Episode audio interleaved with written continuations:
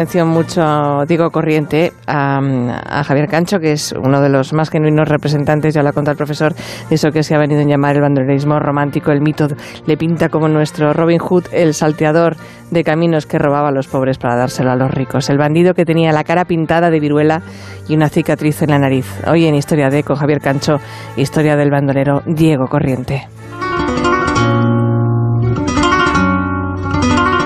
Diego Corriente el ladrón de Andalucía, el que a los ricos robaba y a los pobres socorría. Procedía Diego Corriente de una familia de campesinos que de sol a sol hincaba el lomo en la tierra en uno de los latifundios de Andalucía.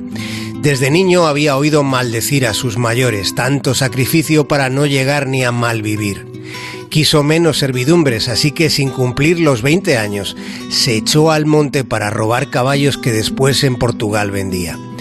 Y fue así como comenzó la vida furtiva del ladrón que robaba a los ricos y a los pobres socorría.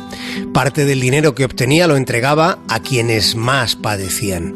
Pero sus andanzas y sus robos llegaron a oídos de don Francisco de Bruna.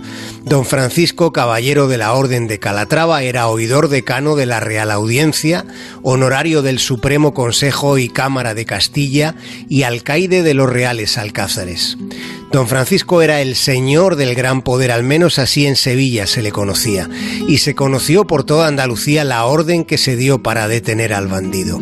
Diego Corriente fue puesto en busca y captura, mientras él, mostrándose desafiante, se dejaba ver dónde y cuándo le parecía. No conocía el miedo y su temeridad lo llevaba a pasear por las calles de Sevilla y frecuentar las ferias de ganado de los alrededores a cara descubierta, aun a sabiendas de que era el hombre más buscado de toda Andalucía. Se cuenta que un día, una tarde de primavera, cuando el señor del gran poder a Sevilla regresaba, su carruaje fue asaltado en mitad del camino. Y allí, empuñando los trabucos, Diego Corriente y los suyos encañonaron a la autoridad y a su séquito.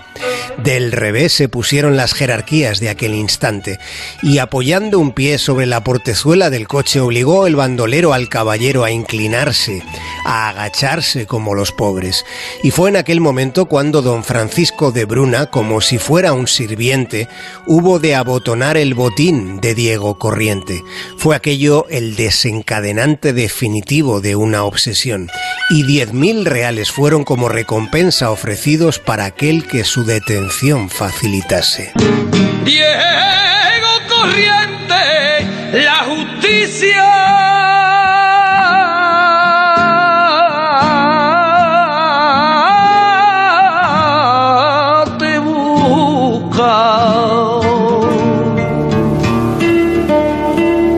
Días en los que fue apresado, Diego se escondía en el cortijo del Pozo del Caño, en territorio portugués. Ese lugar fue rodeado por una guarnición de 100 soldados y el bandolero fue arrestado y el conde de Florida Blanca intervino para hacer cumplir el tratado de extradición.